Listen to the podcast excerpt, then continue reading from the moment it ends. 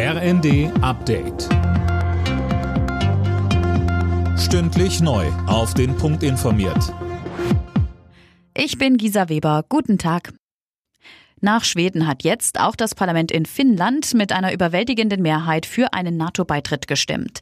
Während die Türkei das Vorhaben im Verteidigungsbündnis blockieren will, macht sich Deutschland für den Beitritt der Skandinavier stark.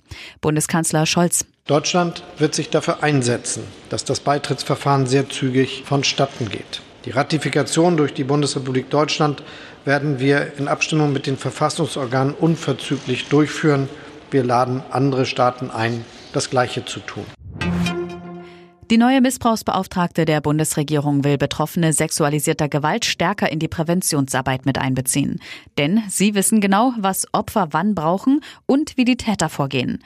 Um das Thema aus dem Tabu zu holen, startet im Herbst eine Aufklärungskampagne. Und auch in dieser Kampagne geht es darum zu verdeutlichen, dass wir alle verstehen und anerkennen müssen, dass sexualisierte Gewalt hier in unserer Umgebung stattfindet und stattfinden kann, um dann in einem zweiten Schritt so weit zu kommen, zu erkennen, wie ich sexualisierte Gewalt identifizieren kann und welche Optionen ich habe zu handeln.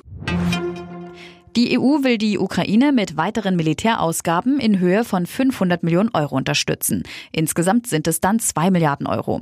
Das kündigte Bundesverteidigungsministerin Lambrecht vor den Beratungen mit ihren EU- und ihrem ukrainischen Kollegen an. Ganz wichtig dieses Signal der Geschlossenheit auch gegenüber dem Kollegen Resnikow, der heute wieder zugeschaltet sein wird. Das ist die Stärke, diese Geschlossenheit, aber auch diese Konsequenz, wie wir aufgetreten sind in den letzten Wochen. Das war ganz wichtig, ein Zeichen, wir stehen an der Seite der Ukraine. Weiteres Thema ist der geplante NATO-Beitritt von Schweden und Finnland. Und nach dem schwachen Saisonendspurt gehen die TSG Hoffenheim und Trainer Sebastian Hoeneß getrennte Wege. Entsprechende Berichte hat der Fußball-Bundesligist jetzt offiziell bestätigt. Es ist bereits der vierte Trainerwechsel in der Liga direkt nach dem Saisonende.